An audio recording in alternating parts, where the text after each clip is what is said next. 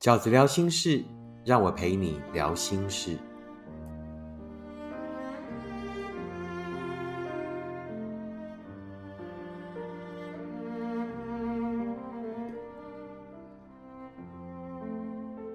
大家好，我是饺子。今天饺子聊心事要跟大家聊的题目是：爱他就应该百分百信任他吗？你觉得呢？你到底是觉得啊，反正我爱一个人，我就应该百分之百的信任他，或者就像有人讲的，呃，就算你在防他，他真的想做坏事，也还是会有办法的。那于是就选择信任。你到底是积极的信任，还是消极的信任呢？又或者是第三种，采不信任的态度？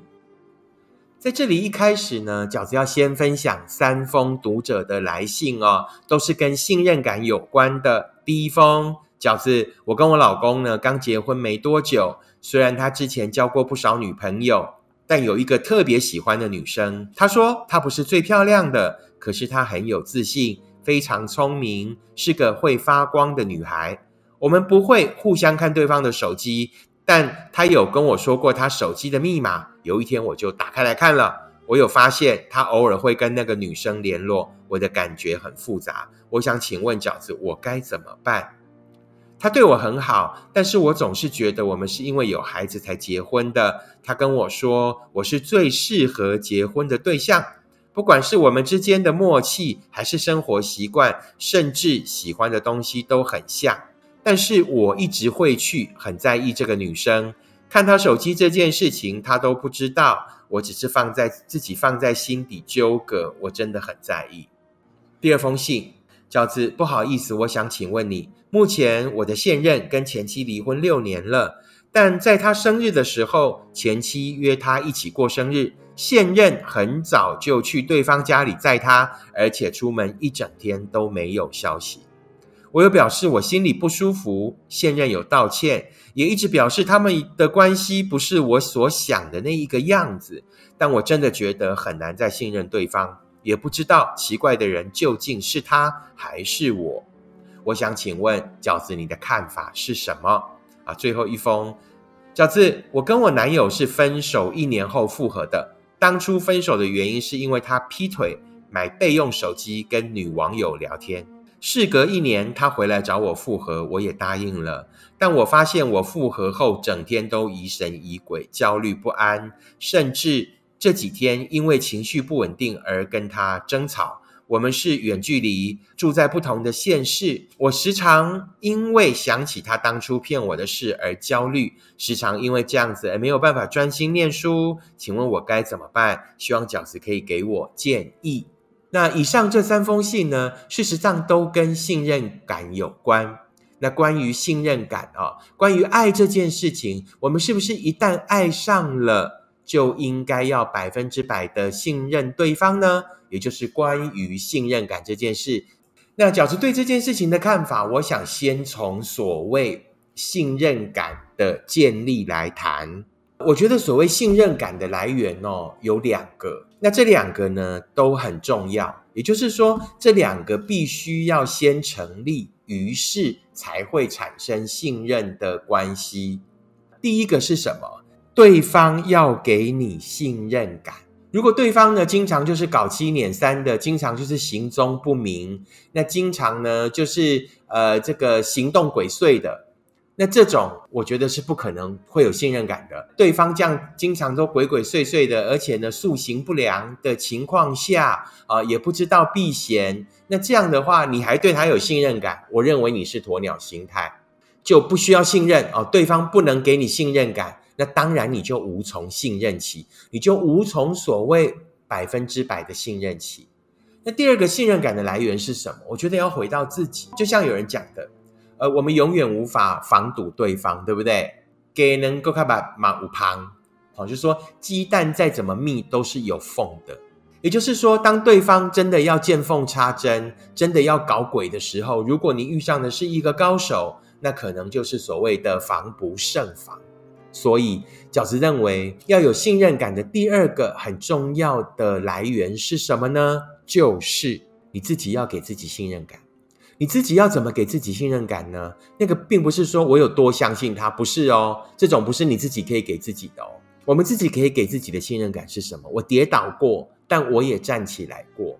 我绝对有把握，如果我遇到了一个后来要把我们的感情毁掉，好，后来让我不信任的人的时候，我也有办法离开，重新开始。我也有办法自己一个人给自己一个人幸福，好不好？这就是饺子觉得呢，必须这两个条件都先成立了，好，才会有所谓信任感。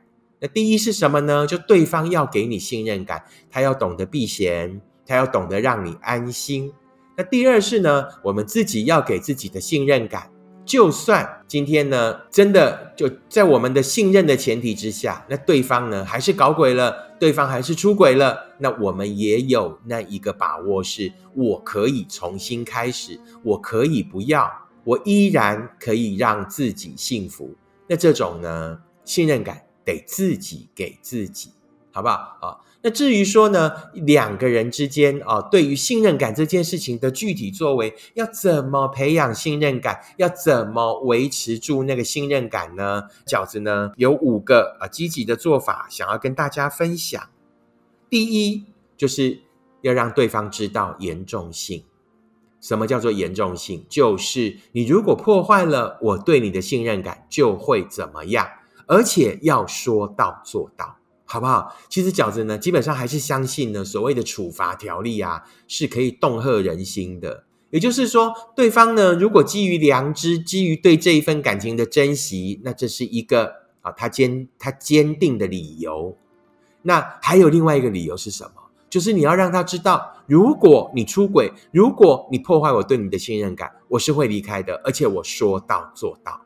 为什么对方到后来可以这么这么理所当然的不在乎你的信任呢？就是因为我们说到做不到，就是对方呢知道啊，你没有办法，你公公的你啊，对不对？你只是说说罢了。那于是呢，他便不在乎，因为他知道你是没有底线的，你的底线是可以不断的被挑战的。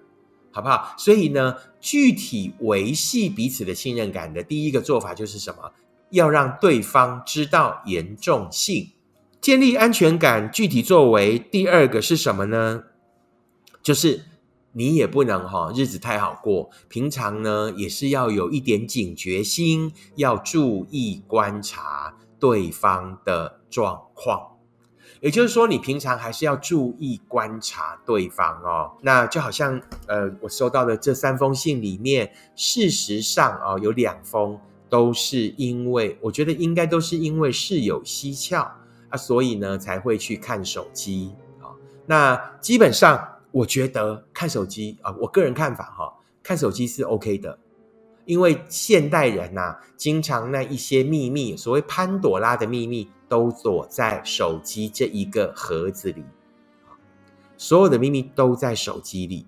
换言之，你只有是找对手机，还是找错手机而已啊？有的人有一只备用手机嘛，对不对啊？但多数的时候，应该都是在同一只手机里。于是就有人说了：“该看手机吗？”哈，那我的答案是：该可以看，对不对？啊啊，就是。高明的看嘛，对不对？那像呃这三位来信的话，有两位都是因为知道密码，于是偷看啊。那偷看了没事，当然最好，对不对？那没事就要还是要保持经常看一下哦，偶尔就看一下这样子。那另外呢的话呢，就是说啊，如果发现了呢怎么办？发现事有蹊跷，那里面呢可能有一些暧昧的言语，该怎么办？对不对？我如果跟他讲，他会说我干嘛偷看他手机？那到后来呢，呃，反而变成是我的错。但我觉得，你既然已经打开了潘朵拉的盒子，你既然已经打开那一个这个秘密的盒子，并且发现了一个秘密的时候，你就得面对了。为什么？你不面对，是不代表事情就会消失，它依然会纠结在你心底。到了某一天，你还是会炸掉，你还是会说出来。换句话说，我的建议是。那当然要看事情的严重性了。如果在里面已经发现了，其实有一些还蛮具体的东西的时候，你当然要面对它。比起他有一些暧昧的事实啊，或者木已成舟，或者即将开始，你都应该要面对它。比起这一些出轨的事实，你的偷看其实不算什么。你不面对，事情依然在，问题依然在，而且会得内伤。于是呢，在我们宏观利弊得失的情况下，我个人认为还是要拿出来谈，并且就是告诉对方，我就是看了你的手机，对这个我要先跟你道歉，我承认我对不起，但是我发现了更严重的事情。你觉得怎么办？机会对方更小登手气。那如果不是在更小登手气，什么叫更小？更小就真的有嘛？真的有，我们在更小，对吧？更小登手气的情况下，依然要面对，依然要讨论，事情依然得被解决。好，这个是饺子对于呢具体实践安全感的第二个方法，就是平常呢还是要注意观察。那第三呢？啊，饺子认为呢，呃，伴侣之间的信任感哦，呃的做法呢，就是你们要经常保持流动的沟通管道，要经常啊保持一个习惯聊天的时间，保持一个聊天的习惯，在那个聊天的过程里面，知道彼此正在生活的哪里。知道彼此正在人生的哪里，知道彼此正要一起走去哪里，也就是这个伴侣感哦，不要在一个一份两人关系的世界里面，依然一个人在生活，或者各自生活而没有交集，对不对？那这样何必要结婚？这样何必要在一起？是不是？所以呢，平常就还是要培养一个保持流动的沟通管道哦，这个很容易因为一忙。啊，或者短时间之内呢，啊，因为某在执行某一个任务，或者忙于某件事情，就疏于经营。但是要时常提醒自己，如果疏忽了，要记得回来；如果两个人呢，渐渐的走散了，要记得呼唤彼此，要记得提醒彼此，我们是伴侣，而我们要一起走去生命的哪里。第四个，饺子觉得。啊，培养信任感，平常要做的事情是什么呢？就是要让对方知道他很重要，要让对方知道他对你来说真的很重要哈啊！所以呢，你都唔好做拍代志哈。这拍代志呢，我还伤心，因为你对我来讲最重要诶，哈！你不要做坏事啊，因为你做坏事我会伤心。你对我来说很重要啊，我也呢会多做多做好事，对不对？多积阴德啊，多积一些功德，因为我很感谢我的生命里面出现你，给对方一些荣誉感哦。其实这个就有一点像是在对小孩子，你让小孩子培养他荣誉感，其实跟跟他讲你犯错了会受罚一样重要。一个是比较负面的嘛，好，你如果做错了，这是我的底线，我会走，我不会原谅你的，好，这个是惩罚，这个就是所谓的什么棍子，对不对？好，啊，另外的红萝卜是什么？就是，哎，你真的很棒，哎，我我真的好荣幸哈，我的人生可以遇见你，啊，你对我来说好重要，你不要做坏事，好不好？这个叫红萝卜，也就是棍子跟红萝卜在关系里要同时存在，有时候维持一个荣誉感。有时候让对方觉得哦不行，我这么做哈会伤我老婆的心，不行，我这么做哈我老公会生气，我老公会这样我会心疼。好，如果两个人可以用这种同理心，好，用这种知道彼此很重要的角度去思考这件事情的时候，那信任感的建立啊也是比较能够维系的。最后一个，我觉得也是最困难的哈，也是读者刚刚的来信之一啊，就是那个对方以前因为出轨，然后两个人分开，一年后复合，现在呢活在焦虑跟恐惧里的这一位读者，也就是所谓我想讲的第五种，这个叫做呢一起服刑的伴侣。好不好？我们常常觉得哈，对方出轨了要不要原谅？那那在你对不对？那对方当然要表达歉疚，对方要表达呢，我做错事情了，我恳请你原谅。但在你原谅他的那一刹那，这件事情就云淡风轻了吗？没有，原谅才是另外一个图形的开始，是我们两个要一起服刑哦。也不是那个犯错的人服刑而已，是两个人一起服刑。从这个角度看，这一个原谅就会让我们更审慎的做出决定。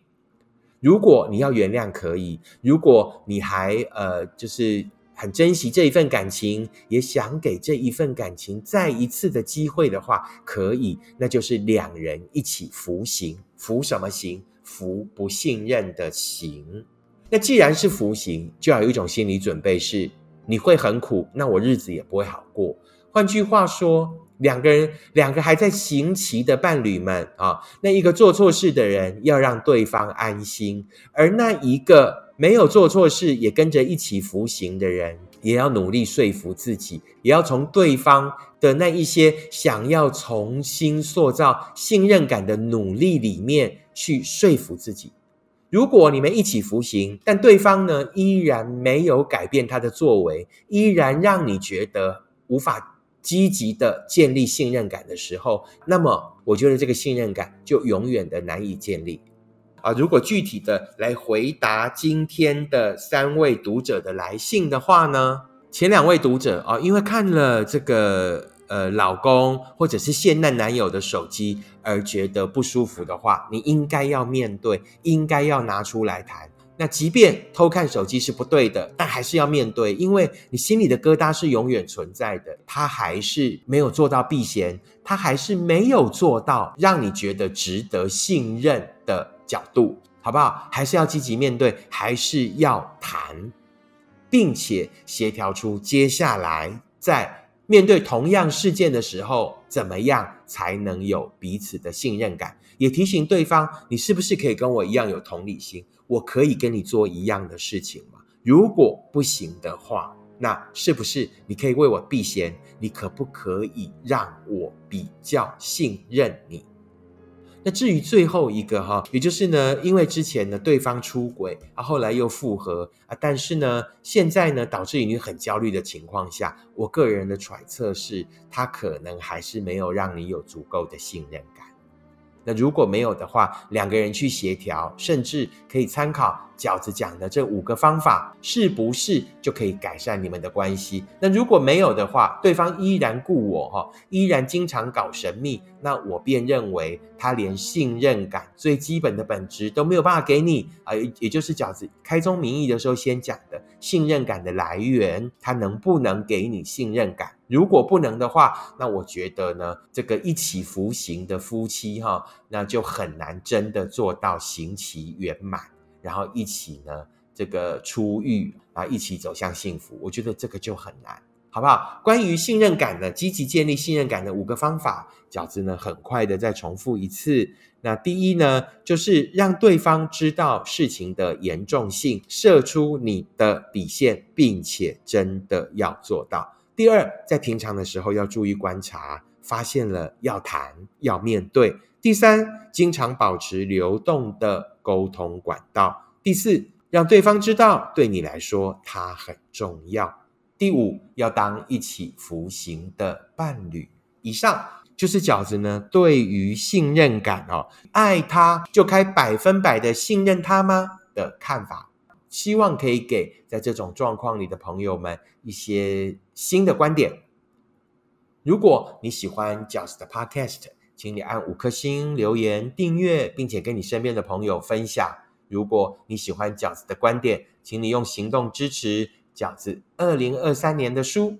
你会坦然面对每一场告别。我们下次 Podcast 见，拜拜。